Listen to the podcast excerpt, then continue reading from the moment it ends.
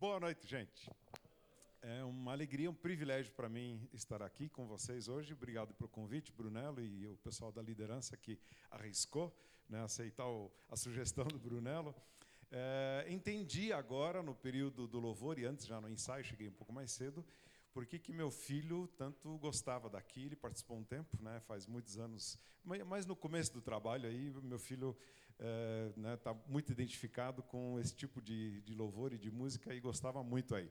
E eu me senti muito bem também. Como é gostoso louvar a Deus, ainda mais quando a coisa é muito bem direcionada, como vocês fizeram hoje em relação ao nosso tema. É, né, terminando é, esses cinco solas aí é, com o Sol lhe deu glória. Né, como o pessoal fala por aí, tem gente que diz que se a reforma tivesse sido no Brasil, teriam sido seis solas. Né, sola fé, sola graça, solos Cristos e, e sola escritura, só lhe deu glória e só lamento. Né? Diz que teria tido mais um solo aí, né? teria dado certo aí. É, mas é, o, o, nós estamos aqui adorando, glorificando, é, e é, eu tinha comentado com o Brunello é, uma música de um é, compositor, um cantor americano, infelizmente já foi embora, né, talvez Deus precisava é, enriquecer o coral dele lá por louvor, chamou mais cedo, né, que é o Rick Mullins. É, e ele tem umas músicas espetaculares, e principalmente a que eu mais gosto dele é Our God is an Awesome God. Eu nem sei como é que ficou a tradução do título em português, mas o pessoal sabe. E eu pensei a gente cantar juntos essa música aí. Né, o pessoal está aí pronto para isso. A gente pode fazer isso logo no começo, porque depois tem uh, né, mais é, coisas aí para fazer, então obrigado que vocês estão aí ainda. É, não sei se a gente tem a letra da música também para cantar junto. Senão a gente vai seguindo o Celso aí. Incrível né? Deus. É,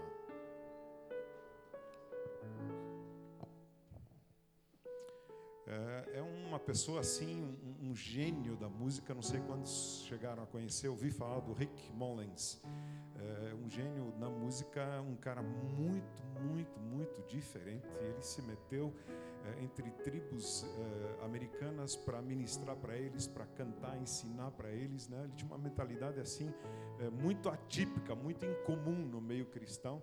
É, e muito admirável também. E claro, tem coisas que a gente pode estudar mais a, a respeito dele e ver da vida dele, mas essa música reflete bem é, o que esse homem é, cria, né, sinceramente, profundamente. E infelizmente, como eu falei, já foi embora muito jovem num acidente de carro. Né? Não sei se tinha 35 ou 40 anos quando foi.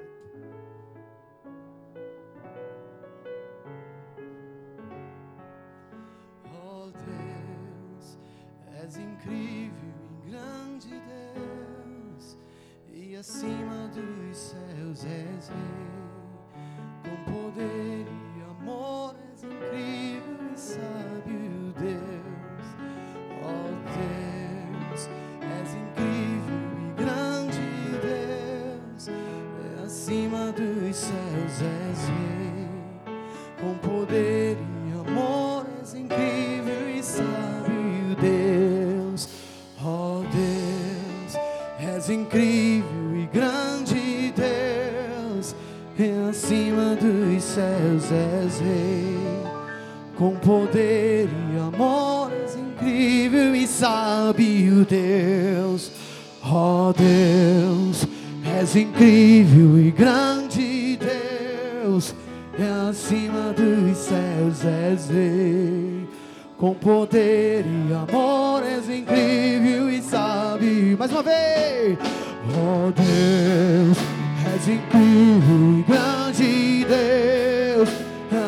acima dos céus és rei. Com poder e amor és incrível e sábio Deus, oh Deus, és incrível e grande Deus acima dos céus és rei, com poder e amor era incrível e sabe Deus.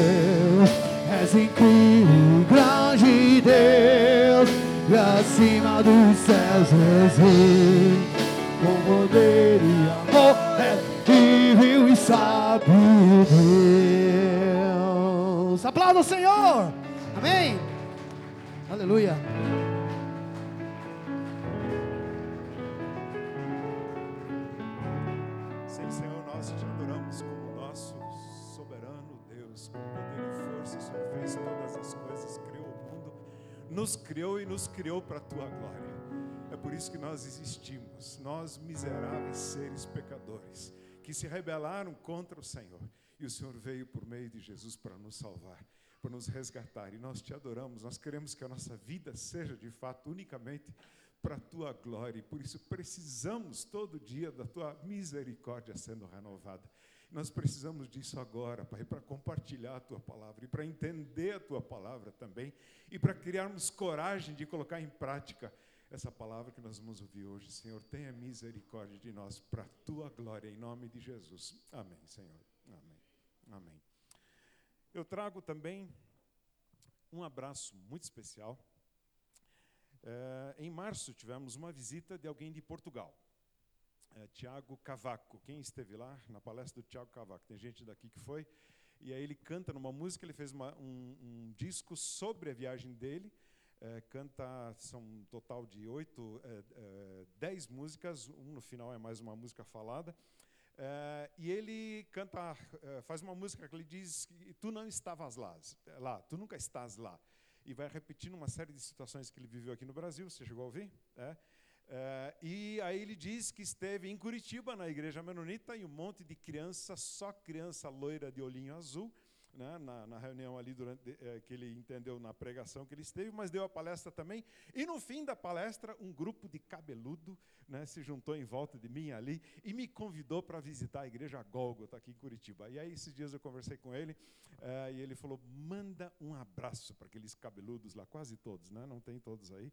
Aliás, eu fiquei com inveja hoje, né? Eu tentei louvar com tudo que eu pude, mas me faltou um instrumento básico para louvar a Deus aqui hoje. Foi o cabelo, claro, foi o cabelo, né? não deu para jogar daquele jeito que é coisa mais linda aí. É, e o Tiago, então, manda um abraço aí para é, o grupo de cabeludos, que ele tem um carinho muito especial. É, quem esteve lá, é, quem conhece um pouco do Tiago, sabe que ele está muito sintonizado nesse tipo de ministério, nesse tipo de música. É, tem ali vários livros dele, inclusive um dos livros dele é Cuidado com o Alemão, sobre a reforma. Estamos na época da, da comemoração da reforma, tem o livro dele sobre a reforma lá, vocês podem olhar depois. A gente vai se imaginar hoje, numa época em que tinha só uma igreja cristã, só uma instituição que carregava oficialmente o nome de cristão. E havia uma grande insatisfação por parte de muitas pessoas com essa uma grande instituição. Especialmente porque os líderes dessa instituição se intitulavam infalíveis. Ao mesmo tempo que havia espalhada essa insatisfação com essa instituição, pairava sobre as pessoas também um pavor, um medo terrível da morte. A expectativa de vida dessa época das pessoas não chegava a 30 anos. No Brasil é quanto hoje? 70 e lá vai, já passou dos 70. Quando os meus avós chegaram ao Brasil no ano de 1930, vindos com um grupo de alemães da União Soviética, antiga Rússia, na época já União Soviética, depois voltou a ser Rússia, aliás, agora Ucrânia. É, quando chegaram aqui no Brasil, a expectativa de vida dos brasileiros era de 42 anos, a média de vida né, que alcançavam. Nessa época que a gente está imaginando, as epidemias corriam solto e varriam faixas inteiras de populações da Europa. E as pessoas ansiavam, não só, claro, por solução e ajuda para as necessidades da vida e as necessidades que a morte, tanta morte gerava, mas também ansiavam por uma esperança, por salvação do outro lado dessa vida, já que essa vida é tão curta. Né? Ansiavam por essa salvação, tinham sede, o povo tinha verdadeira sede pela salvação. E o que é que essa instituição, essa igreja, oferecia para saciar essa sede do povo? Missas em favor das almas dos mortos, peregrinações, procissões longas, indulgências e tudo pago com alto preço, para de alguma forma ou saltar ou encurtar o tempo do purgatório depois, antes de ir para o céu. De salvação em Jesus, pela fé, pela graça, pouco se falava. Ao mesmo tempo, eram veneradas imagens, relíquias eram consideradas sagradas, capazes de fazer milagres. Pessoas comuns, por um lado, sim, a Bíblia chama todos os separados para o reino de Deus como santos, mas eram transformados em santos que tinham um acesso especial a Deus, portanto, viravam intermediários para Deus. Por um lado, o celibato era pregado e, e anunciado, por outro lado, a pureza de vida não tinha. Era uma época em que pão e vinho da hora da ceia eram considerados como se transformando no corpo, no sangue de Cristo pela transubstanciação. Os sacramentos eram considerados tão sagrados que por si só realizavam os efeitos daquilo que representavam, em vez de serem só símbolos, como se acredita em grande parte da igreja cristã hoje. Por meio dos sacramentos, bastava que fossem ministrados da forma, conforme o ritual correto, por uma pessoa autorizada pela instituição de Roma, e já os sacramentos tinham seus efeitos. E com isso, não só a fé, não só a graça, não só a palavra foram deixadas de lado, o próprio Jesus foi deixado de lado. E o que foi colocado no lugar de Jesus, no centro da vida cristã, foi a instituição a igreja. E é evidente que quando Jesus sai de cena e entra qualquer outra coisa como centro das atenções, aquilo passa a receber a honra, a glória, o louvor, o respeito. E a glória então foi voltada, foi dirigida a partir de então para a igreja. Não só tinham saltado e deixado de lado os princípios básicos de graça, de fé, de somente por Jesus, e tudo isso fundamentado nas Escrituras, como também tinham deixado Jesus de lado e, portanto, colocado a igreja como obje objeto de adoração.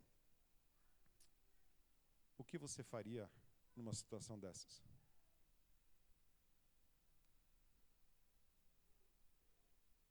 Quem é a pessoa que vai levantar uma voz contra isso? Porque, evidentemente, pelo que eu entendo, que é ensinado pela convivência que eu tive aí com o Brunello, com, com o Alex, com o Paulo, né, com o pessoal aí, pelo que é ensinado aqui, são tudo é, coisas totalmente fora, né, aberrações dos ensinos da Bíblia, não é verdade? O que, que precisa acontecer? Alguém precisa se levantar contra isso. Precisam surgir pessoas que tenham a cara e a coragem para se levantar contra isso. E foi o que aconteceu há 500 anos. Aliás, várias décadas ou mais de um século antes, as pessoas começaram a se levantar contra esse tipo de coisa. E então, na época, no né, começo do século XVI, o pessoal começou a se manifestar mais claramente e gritar aos quatro ventos as suas convicções contra as convicções da instituição oficial da época. E se levantaram homens como, por exemplo, Lutero. Antes, é, é John Wycliffe, tá. Jerônimo já antes, né? Eh, John Huss já foi antes, inclusive, da reforma. Eles são os precursores, exatamente. E junto na época do século XVI, os maiores nomes são Lutero, eh, Calvino, Zwinglio, e depois, inclusive, eu venho de uma linha né, de reformadores, os anabatistas, que estavam insatisfeitos com os reformadores em geral e também com Zwinglio, com quem eles conviviam, e foram adiante ainda, alguns passos. Por exemplo, dois aspectos bem importantes. Né, a, o batismo é feito somente pela profissão de fé. Depois que a pessoa expressou, ela teve oportunidade de crer e de expressar sua fé em Jesus, aí sim ela vai demonstrar isso publicamente por meio do batismo. Né? E um segundo aspecto, e, e, claro, por isso eles foram chamados de anabatistas, os que batizam de novo, porque já tinham sido batizados como de, eh, bebês. Claro, foi um escândalo isso, e muita gente, por causa disso, eh, foi batizada definitivamente. Né? Foram muitos mártires que foram afogados eh, nos rios gelados eh, na época da, da Europa, eh, para que, eh, né, por causa da sua fé, por causa da profissão da sua fé. É, e o segundo aspecto, separaram completamente. Houve um grupo que separou completamente toda a questão de igreja e Estado. Né? Tanto é que houve um, um grupo de onde vêm uh, os Menonitas. Menonitas são descendentes de Meno Simons, um sacerdote uh, romano daquela época que se converteu e começou a dirigir, a, a liderar esse grupo de pessoas que tinham essa mesma fé na Holanda. Né, e a partir do Menon, então, surgiram os Menonitas. Esse pessoal separava completamente igreja e Estado, e quando o Estado resolveu persegui-los, né, eles foram oprimidos, perseguidos, mortos por pela Igreja de Roma, pela, pelos luteranos, pelos calvinistas, eh, pelo Estado, por todo mundo em volta. Né, foram os mais perseguidos em toda a época da Reforma. Esse pessoal se levantou. Gente muito corajosa. E tem um colega meu, o Arthur, é, professor da Fidelis, que fez a revisão de um dos de alguns textos que nós publicamos pela Vida Nova, textos do próprio Lutero. Tem ali na mesa, inclusive, textos de Lutero, texto de Calvino. É, e esse meu colega, ele chegou assim, ele chegou à conclusão. Ele falou, Valdemar, depois de fazer a revisão dos textos do Lutero, cheguei a uma conclusão. Tá para nascer macho como Lutero porque esse cara se levantou, esse homem se levantou contra é, o Estado, contra o imperador, contra o Papa, contra bispos, contra príncipes, contra qualquer pessoa que pensasse é, contra os princípios né, da fé cristã, assim como ele estava compreendendo. Alguém tem que se levantar. Qual é a situação hoje que nós vivemos? E que exige que pessoas corajosas se levantem. A reforma não terminou, o Brunello já nos falou isso. Só começou.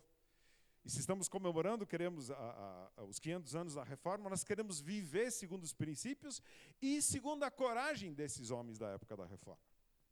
Quem vai se levantar contra tudo que está acontecendo à nossa volta, assaltando, por exemplo, as nossas famílias?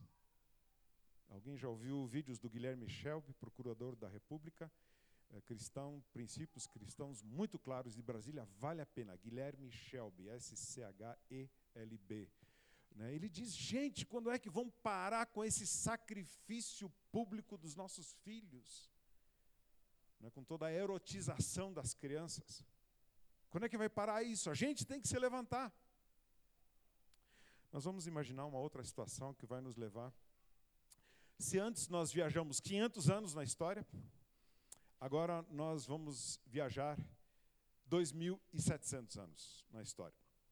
E vamos nos imaginar uh, numa situação, e vocês, eu não vou entregar já qual o livro da Bíblia que eu estou uh, lendo uh, para esse trecho agora, mas imaginem comigo a situação que existia na época em que esse autor escreveu o seguinte: Ouçam, ó céus, escute, ó terra Pois o Senhor falou: Criei filhos e os fiz crescer, mas eles se voltaram contra mim. O boi reconhece o seu dono, e o jumento conhece a manjedoura do seu proprietário, mas Israel nada sabe, o meu povo nada compreende. Ah, nação pecadora, povo carregado de iniquidade, raça de malfeitores, filhos dados à corrupção, abandonaram o Senhor, desprezaram o Santo de Israel e o rejeitaram. Por que haveriam de continuar a ser castigados? Por que insistem na revolta? a cabeça toda está ferida, todo o coração está sofrendo. Da sola do pé ao alto da cabeça não há nadação, somente machucados, vergões e ferimentos abertos que não foram limpos nem enfaixados, nem tratados com azeite. A terra de vocês está devastada, as suas cidades foram destruídas a fogo, os seus campos estão sendo tomados por estrangeiros diante de vocês e devastados como a ruína que eles costumam causar. Desgraça total. E o pior dessa desgraça é a atitude do povo em relação ao seu Deus. O boi reconhece o seu dono. O gado volta para a manjedoura. Mas o meu povo não me reconhece. Deus está tão cansado de disciplinar o povo com uma situação tão desesperadora que a certa altura diz: adianta continuar castigando? Vocês já são ferida da sola dos pés à cabeça. E não está adiantando disciplinar vocês. O incrível é que esse mesmo homem, e você já deve estar desconfiados nessa altura que é um profeta, que esse mesmo homem recebe uma palavra impressionante para esse mesmo povo. Olha só. Nos últimos dias, o monte do templo do Senhor será estabelecido como o principal. Será elevado acima das colinas, e todas as nações correrão para ele. Virão muitos povos e dirão: Venham, subamos ao monte do Senhor, ao templo do Deus de Jacó, para que ele nos ensine os seus caminhos, e assim andemos em suas veredas. Pois a lei sairá de Sião, de Jerusalém virá a palavra do Senhor. Ele julgará entre as nações e resolverá contendas de muitos povos. Eles farão de suas espadas arados e de suas lanças foices. Uma nação não mais pegará em armas para atacar outra nação. Elas jamais tornarão a preparar-se para a guerra. Gente, que disparate. A situação no povo não está desesperadora de rebelião contra Deus, de é, angustiante só da gente ler o que lemos no outro capítulo, e agora tem uma promessa para esse povo de que eles serão o monte mais alto estabelecido, de onde sairá a lei para os povos. Alguma coisa precisa acontecer para que a primeira situação que eu citei seja resolvida e transformada, esse povo seja transformado em luz para as nações. O que é que precisa acontecer? Ouçam o que é que precisa acontecer. E para quem já desconfiava de que profeta estou falando, tem um versículo aqui que vai entregar claramente. Lavem-se. O que, que precisa acontecer? Para aquela situação desesperadora de pecado, de disciplina que não adianta mais, para que se transforme esse povo em luz para as nações, de onde vem a lei do Senhor? Lavem-se, limpem-se, removam suas más obras para longe da minha vista. Parem de fazer o mal, aprendam a fazer o bem, busquem a justiça, acabem com a opressão, lutem pelos direitos do órfão, defendam a causa da viúva. Venham, vamos refletir juntos, diz o Senhor. Embora os seus pecados sejam vermelhos como escarlate, eles se tornarão brancos como a neve embora sejam rubros como a púrpura, como a lã se tornarão. Se vocês estiverem dispostos a obedecer, comerão os melhores frutos desta terra. Qual será que é o profeta? Isaías. Né, depois de lermos sobre, mesmo né, que os seus pecados sejam vermelhos como escarlate, né, se tornarão brancos como a neve. Um texto muito claro de Isaías. Quem é esse Isaías? Esse homem que viveu há 2.700 anos e ministrou a um povo, ao povo de Israel, numa época em si econômica razoavelmente em ordem. Mas moralmente havia dificuldades sérias, como nós percebemos numa das leituras do primeiro capítulo. Esse homem é muito bem descrito na Bíblia Mensagem. A Bíblia Mensagem tem uma série de introduções que nos ajudam a entender melhor cada livro da Bíblia. É uma linguagem contemporânea, não sei quanta gente conhece aqui a Bíblia Mensagem, mas é uma linguagem contemporânea. E na introdução ao livro de Isaías, o autor, olha só, vai dizer o seguinte sobre Isaías. Para Isaías, palavras são aquarelas, melodias e cinzéis para criar verdade, beleza e bondade.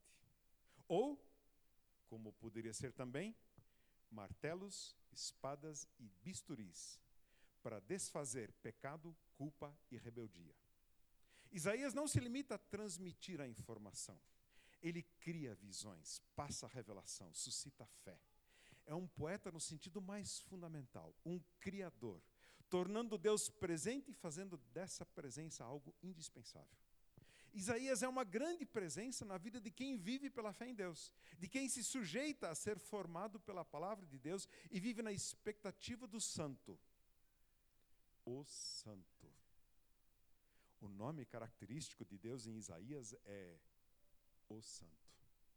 Quando lemos essa abrangente coletânea de mensagens pregadas ao antigo povo de Israel, ficamos imersos na presença e na ação do Santo. E esse homem enxerga tanto a desgraça que o pecado está causando ao seu povo, como aquilo que está no coração de Deus, como visão de promessa para esse povo. Esse homem enxerga, por revelação de Deus, as duas coisas, além do que ele vê na realidade, no dia a dia, e enxerga que esse é o propósito de Deus para a sua nação. Eu vejo um povo aqui reunido. E não é difícil concordar com Isaías. Nós vivemos em meio ao mundo com muitas necessidades, muita desgraça gerada pela rebelião a Deus. E ao mesmo tempo, vejo que esse povo reunido aqui tem essa mensagem, pode levar essa mensagem para esse mundo desgraçado. Uma mensagem de esperança, uma mensagem de salvação. Mas o que, que precisa acontecer para isso se tornar uma realidade? Quem vai salvar esse povo? Quem vai levar a mensagem de tal maneira ao povo para que o povo de fato se conscientize? E aceite, e se humilhe, e se arrependa, e volte a Deus, e reassuma o chamado que Deus tem para esse povo. E é aí que eu quero ler com vocês e convidar vocês a abrirem junto o texto do capítulo 6. Capítulo 6 de Isaías, não sei qual título que existe na sua Bíblia para esse livro. Deixa eu perguntar aí se, né, o que, que diz como título desse trecho na sua Bíblia. Tem título aí do texto? A chamada, o chamado de Isaías. Né? Mais, alguma coisa diferente ainda? Visão e chamado de Isaías, né? que estão é, intimamente ligados ali. Exatamente, é o texto que fala do chamado. Ele vai contar agora no capítulo 6, e há razões para ele colocar isso no capítulo 6, só não já no início. Ele vai colocar isso no capítulo 6 e vai contar como foi o seu chamado. Esse chamado aconteceu em quatro atos, nós vamos tratar deles brevemente, de um deles com um pouco mais de tempo, porque tem a ver com o tema uh, nosso aqui hoje, uh, né, da, da glória de Deus. É, e nós vamos ler os trechos né, em, quatro partes aí e destacando então uh, cada uma delas. Os primeiros quatro versículos então. No ano em que o rei Uzias morreu, eu vi o Senhor assentado num trono alto e exaltado, e a aba de sua veste enchia o templo. Acima dele estavam serafins, cada um deles tinha seis asas, com duas cobriam o trono, o rosto, com duas cobriam os pés e com duas voavam e proclamavam uns aos outros: Santo, Santo, Santo é o Senhor dos exércitos, a terra inteira está cheia da sua glória.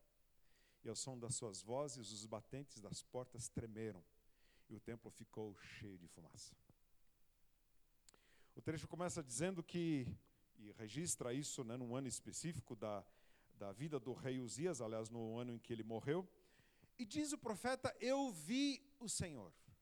Ora, nós não temos na Bíblia é, uma proibição, inclusive, né, uma incapacidade de o ser humano enxergar o Senhor, de ver o Senhor. Por que exatamente? Porque não suporta a glória.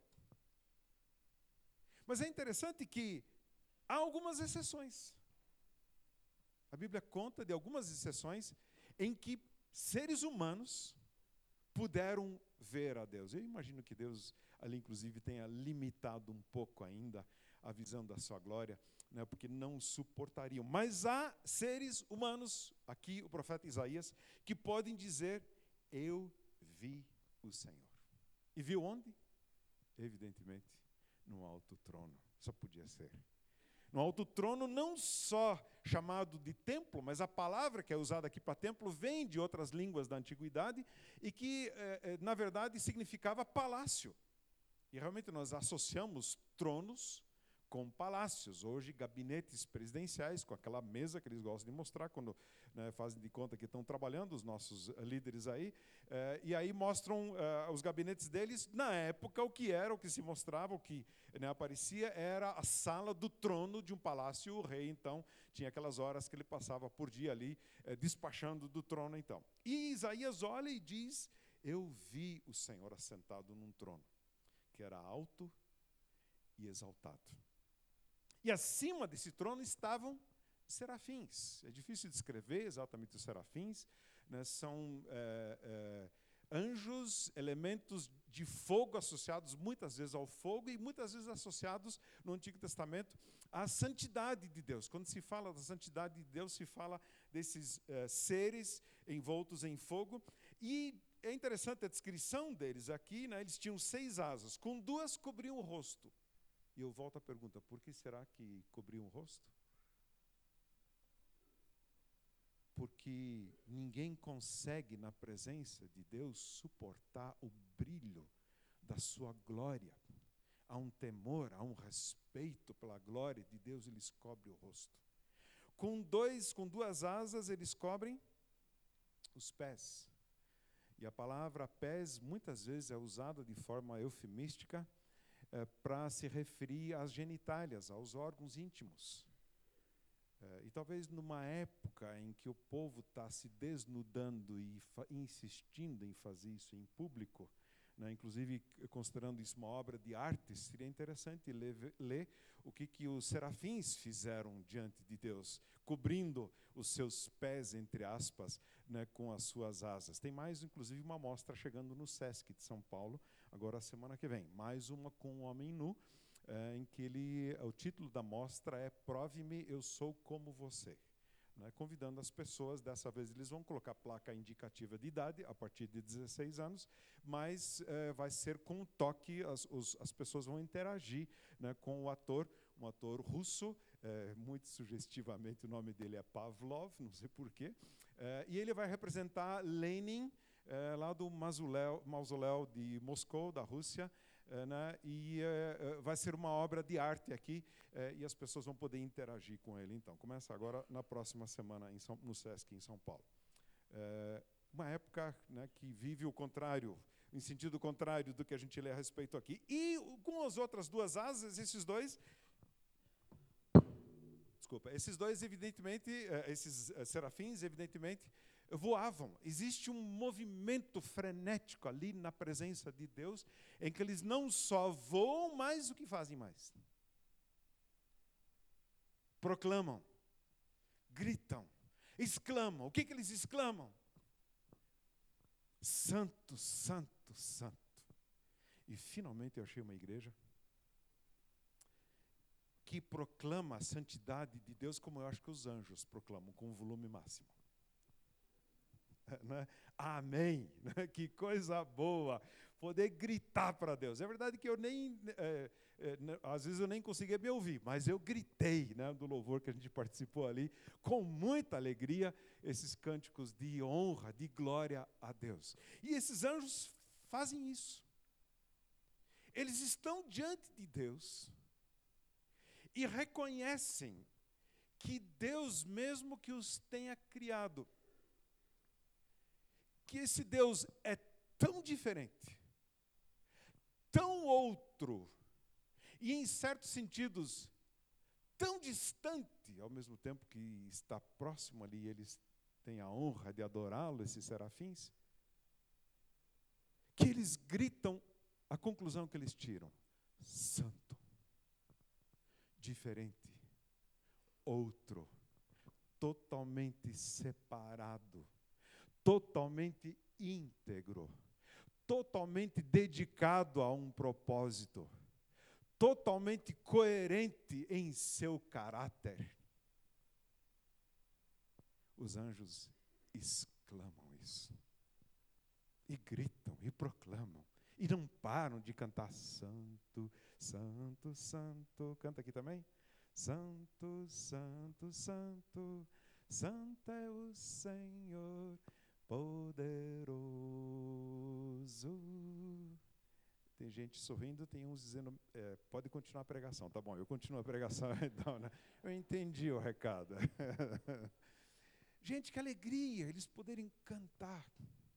E a gente cantar junto e, e exclamar e proclamar juntos: Santo, Santo, Santo. Não só isso.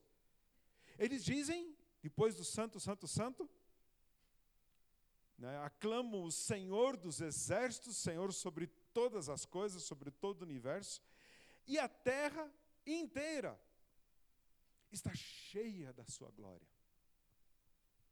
É interessante que essa palavra glória eh, vem do contexto de um termo que eh, significa peso. E é interessante como hoje ainda a palavra é, é, não, é, peso significa valor, dignidade. Não, o cara no ramo da música é um cara de peso. A gente não fala isso? No ramo dos esportes, o cara, né, a opinião dele tem peso. A gente usa isso hoje ainda. A palavra glória, no seu sentido original, significa peso, valor. E depois foi ampliado para dignidade.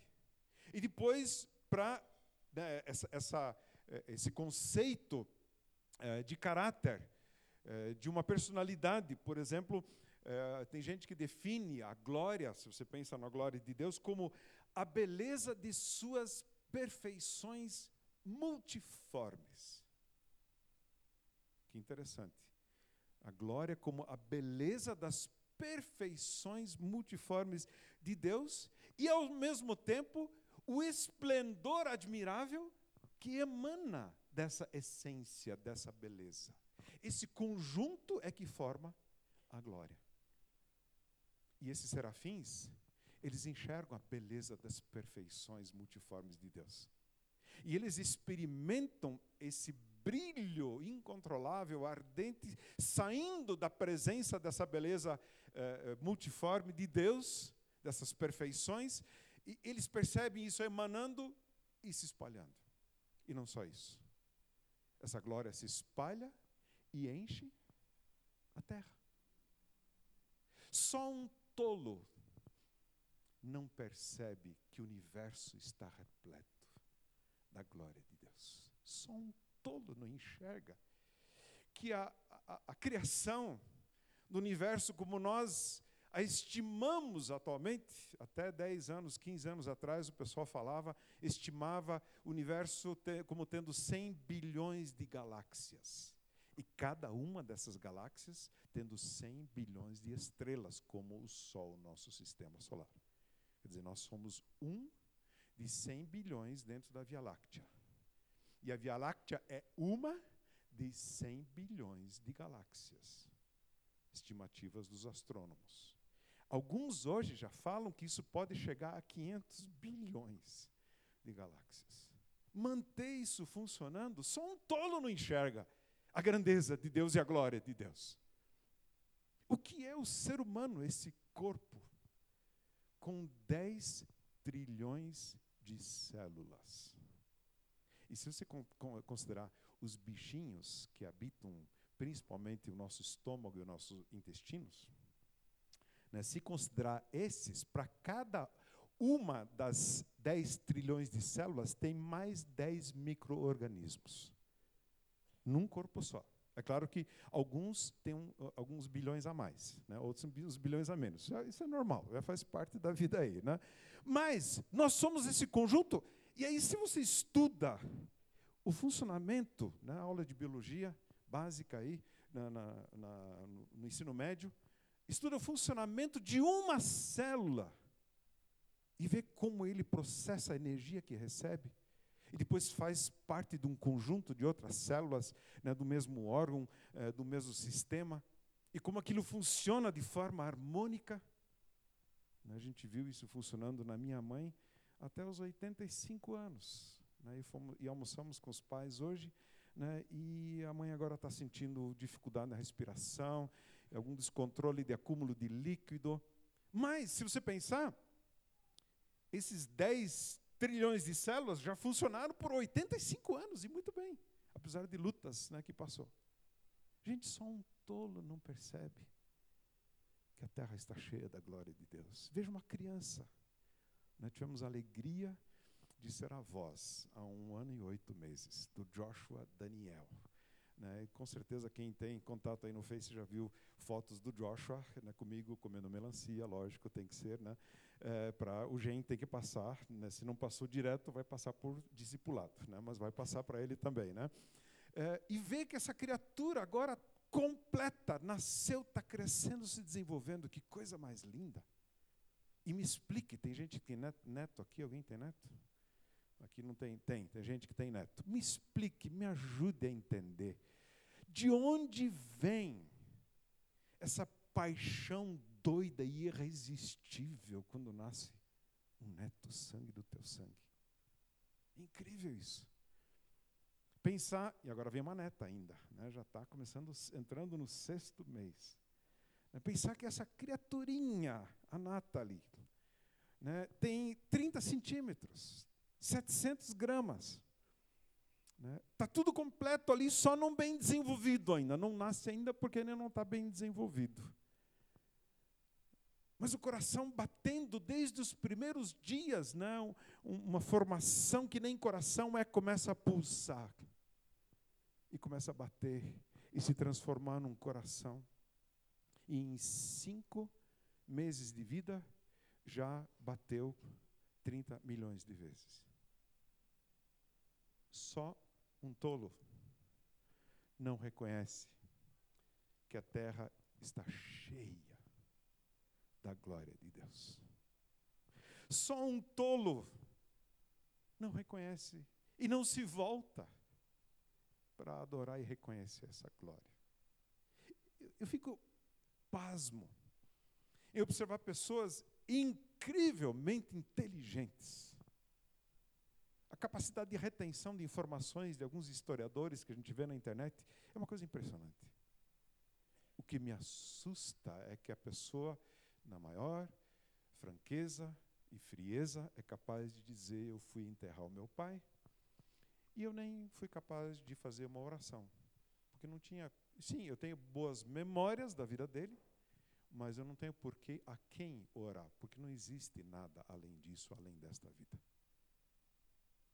imaginar o que o Criador sente quando a sua criatura, que o capacitou, né, com, com não só tantos trilhões de células, mas com tanta capacidade de retenção, de memória, de ensino e assim por diante, chega a uma conclusão dessas. Isaías está diante de Deus. E corretos estão os títulos, né, mesmo que não inspirados das Bíblias, que dizem visão e chamado de Isaías, porque ele tem uma visão espetacular. Agora, isso leva ao segundo ato, no versículo 5. Ele diz: Então gritei, ai de mim, estou perdido, pois sou um homem de lábios impuros e vivo no meio de um povo de lábios impuros. Os meus olhos viram o Rei, o Senhor dos Exércitos. Eu achei muito interessante a forma como o Celso começou o nosso louvor hoje. Aliás, uma forma estranha. Pai, perdoa os nossos pecados. Estranha porque não é comum, mas absolutamente correta. Vocês perceberam? Terminou a oração, começou a oração inicial. Pai, perdoa os nossos pecados. E terminou a oração inicial, antes de começar o louvor, agradecendo o perdão dos pecados. A visão de Deus, da santidade e da glória de Deus, só pode levar a uma conclusão ao meu respeito. Miserável homem que eu sou. Eu não devia estar aqui pregando hoje, eu não mereço, eu não sou digno disso. Eu não sei por que o número 60, alguém está com 60 aqui? Não, duvido, nem vou perguntar mais, senão fica chato. Né? Eu não sei o que, que o número 60 tem de mágico, mas a partir do dia 29 de novembro do ano passado, já vai fazer quase um ano, é, esse número me pegou e me fez ver melhor a minha desgraça, a minha insuficiência, a minha necessidade de Deus, do perdão, da graça, da misericórdia, o desespero porque tanta coisa que eu poderia ter feito e construído não construí, e no mínimo, no mínimo, dois terços da minha vida já foram, se é que eu vou ter mais cinco minutos.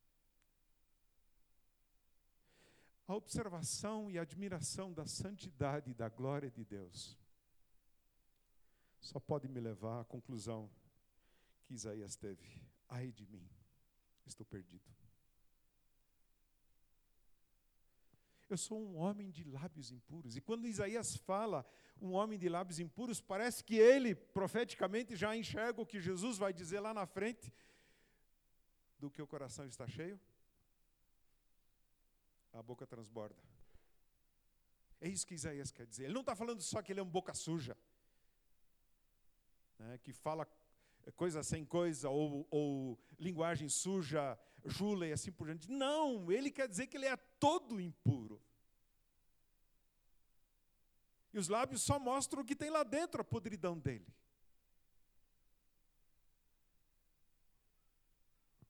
Quando nós observamos a santidade de Deus, e de fato gastamos tempo com isso, e admiramos a glória dele, essas perfeições multiformes, e, e, e a beleza que, né, que irradia disso, quando nós olhamos isso como espelho para nós, nós paramos de nos comparar com o nosso próximo.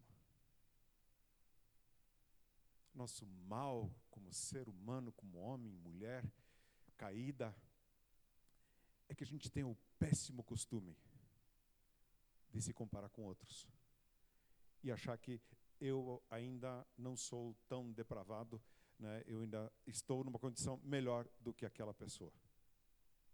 Quando a gente observa e admira, maravilhado, a santidade e a glória de Deus, a gente para de se comparar com os outros.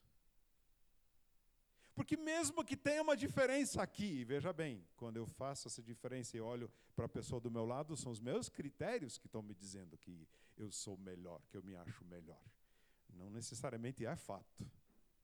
Mas mesmo que fosse fato, essa pequena diferença aqui, se eu comparar a minha estatura espiritual com a santidade de Deus, essa pequena diferença é insignificante.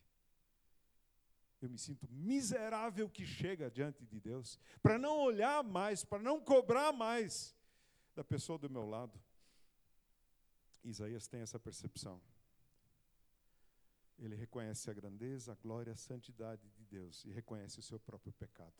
E declara: Eu estou perdido. É verdade, eu estou no meio de um povo de lábios impuros, perdido igualmente, mas eu estou perdido.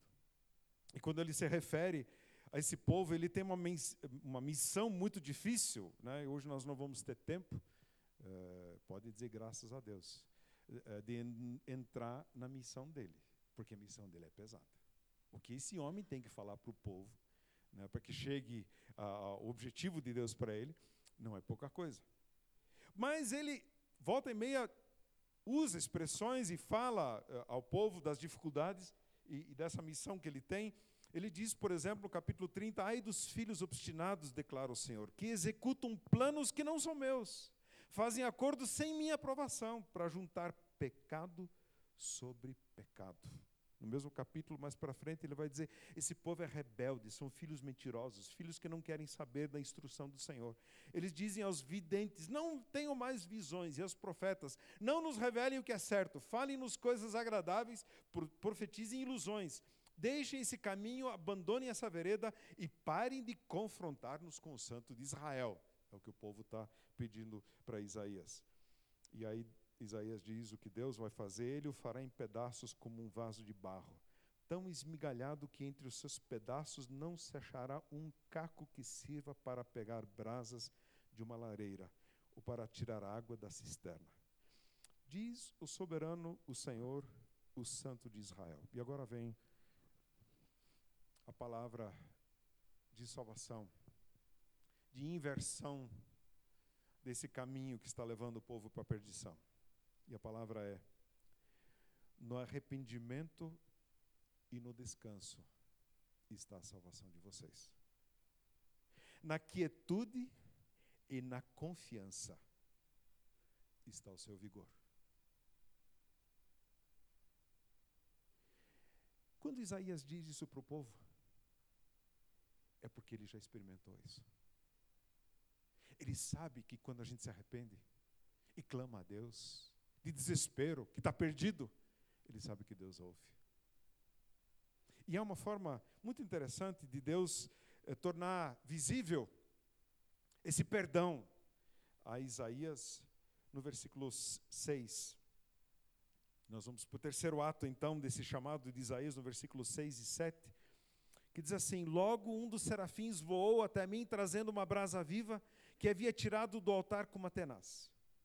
E com ela tocou a minha boca e disse: Veja, isto tocou os seus lábios. Por isso a sua culpa será removida e o seu pecado será perdoado. Quando foi a última vez que você ouviu isso? Que eu ouvi de Deus falando do coração dele para o meu coração: Teu pecado está perdoado. aqui foi de uma forma vívida, visível. Né? O serafim pegou eh, ali né, uma brasa eh, do altar com uma tenaz e tocou os lábios de Isaías. E disse: Isso agora purificou seus lábios. E nós sabemos que significa purificou toda a sua vida e os pecados dele estavam perdoados. E nós sabemos também que não era esse gesto que perdoou os pecados de Isaías, mas foi o que aquele homem que ele profetizou, o filho de Deus, que viria 700 anos depois, fez. E não tem ninguém no Antigo Testamento que enxerga Jesus melhor do que Isaías capítulo 52, 53. Se você não leu, você não sabe o que está perdendo. Não pode passar mais um dia da sua vida sem ler Isaías 52, 53. É como Isaías enxerga Jesus, aquele que carregou sobre si as nossas enfermidades, os nossos pecados. Isaías experimentou isso. Ele recebe da boca, do gesto e do coração de Deus o perdão dos seus pecados. Bendito homem, bendita mulher, que se quebra, se arrebenta diante de Deus. Diz: Eu sou miserável, eu estou perdido. Não tem jeito para mim, Deus tenha misericórdia. Se você não me levantar, eu não faço mais nada.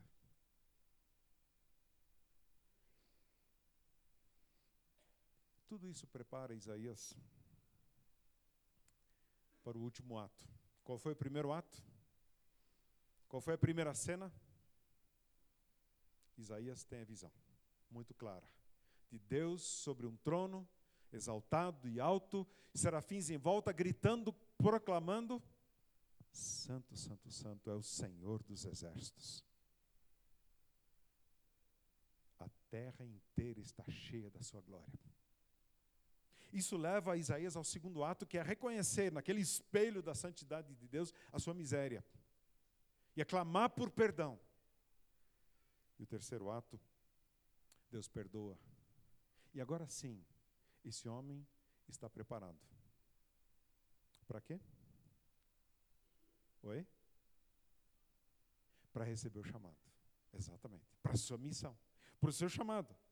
Porque agora ele vai ouvir a voz do Senhor dizendo, conclamando: Quem enviarei? Quem irá por nós? Deus tem uma missão para nós. É verdade, eh, homens, mulheres corajosos demais proclamar a verdade, se levantaram contra aquela lista de coisas que eu citei no começo aqui há 500 anos. E não foram, na época, eram mais os homens que tomavam a frente. Hoje né, temos mais um equilíbrio entre homens e mulheres. Só que as mulheres não sofreram menos. Você consegue imaginar o sofrimento de mulheres naquela sociedade há 500 anos, com seus maridos afogados, mortos, perseguidos, encarcerados? o sofrimento delas assumirem isso, as convicções fortes do seu marido, compartilharem disso e sofrerem isso depois como consequência do chamado. Na nossa história menonita, como já falei para vocês, o Menos Simmons, depois que se converteu, é, janeiro de 1536, numa eh, cidadezinha chamada Vitmarsum. Tem gente que conhece a colônia Vitmarsum aqui no Paraná, que foi nomeada segundo a cidade lá da Holanda. Uh, e na sua, na sua vila, na sua aldeia, algumas pessoas próximas dele foram mortas, decapitadas, porque assumiram o compromisso com o reino de Deus de acordo com aquelas convicções da reforma.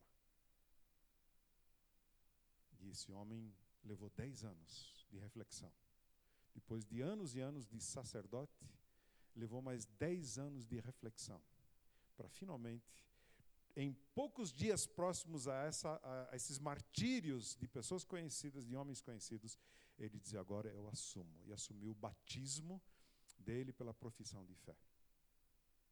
Esse homem casou, teve, creio que, duas filhas. E em uma carta que ele escreve, ele só se queixa de uma coisa que depois da conversão e depois de ter família, evidentemente, ele nunca mais conseguiu dar mais do que seis meses de moradia em um lugar só para sua esposa e as suas filhas. Voltar para casa com segurança hoje, sem chance, sem certeza alguma. Nós não temos preocupação nenhuma, a não ser os cuidados para não ser assaltado na rua. Né? Mas a gente não vai ser perseguido para chegar em casa. E esse homem sabia disso e não reclamou. Só teve pena da família, porque tiveram que pagar junto com ele, a esposa dele que pagar junto esse preço. Quanta gente sofreu por causa do seu chamado. E nós temos um chamado. Eu creio que são os luteranos aqui na cidade que colocaram o lema da comemoração de reforma, um título assim: Agora são outros 500. Muito criativo, né? gostei muito. Né? Então, Deus tem um chamado para nós na nossa época, no nosso tempo.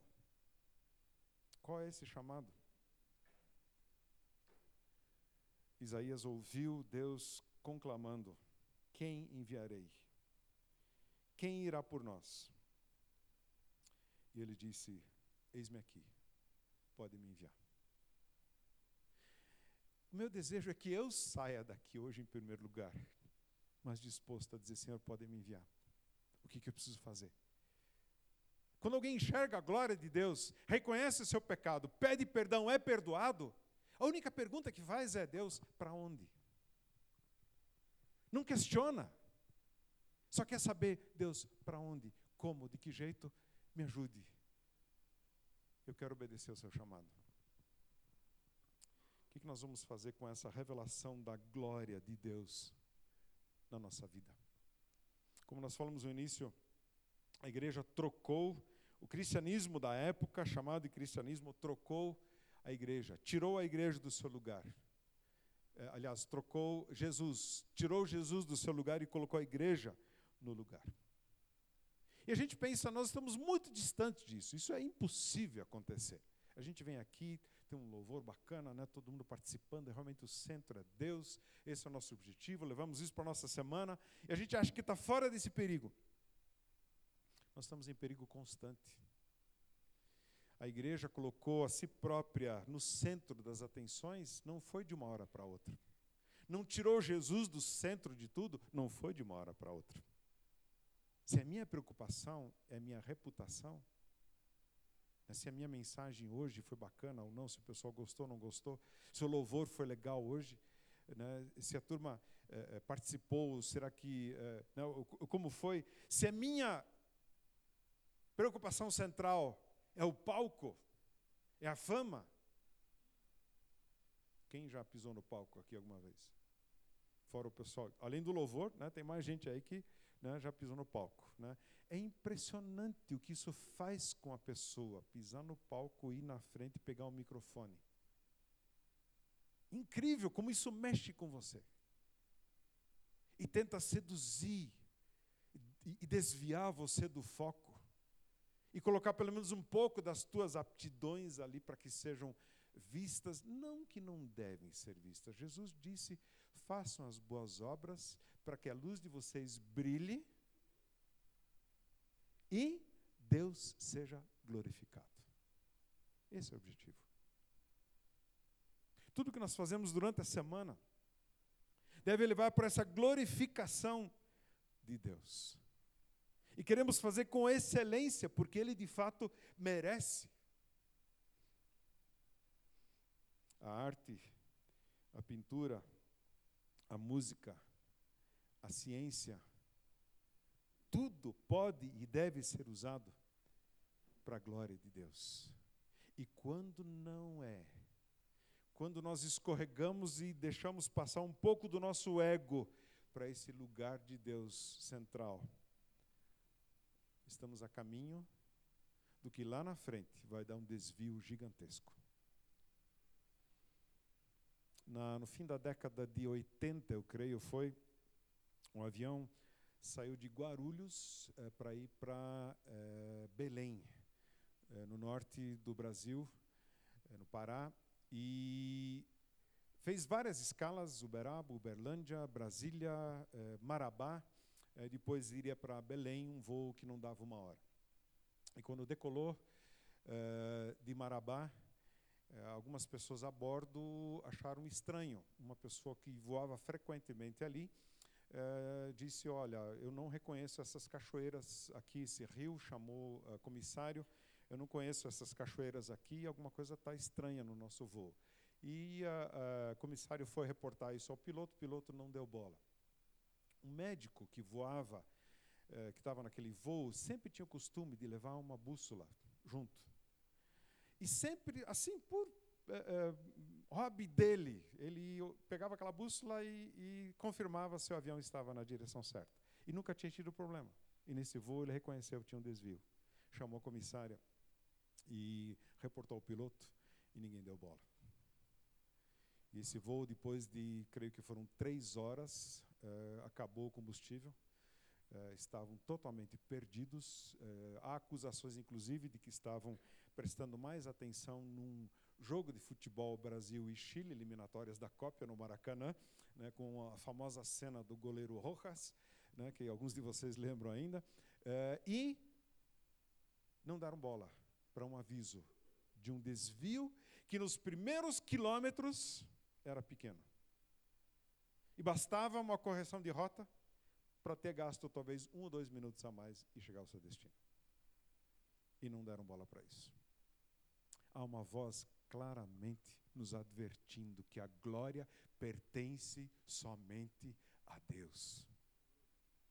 E se nós nos desviamos disso, não só perdemos tempo do crescimento na nossa caminhada, mas estamos correndo um risco muito sério do desvio total de rota, de desastre lá na frente. Nós queremos aplicar isso para a nossa vida nessa semana. Nós queremos olhar como 2 Coríntios 3, 18 nos diz, admirar a glória de Deus, para que nós também cresçamos de glória em glória. No nosso amadurecimento do caráter, nos nossos relacionamentos com as pessoas à nossa volta. Na hora de servir e falar, como 1 Pedro 4,11 diz, sirvam, falem e façam dentro aqui do corpo e façam tudo isso para a glória de Deus.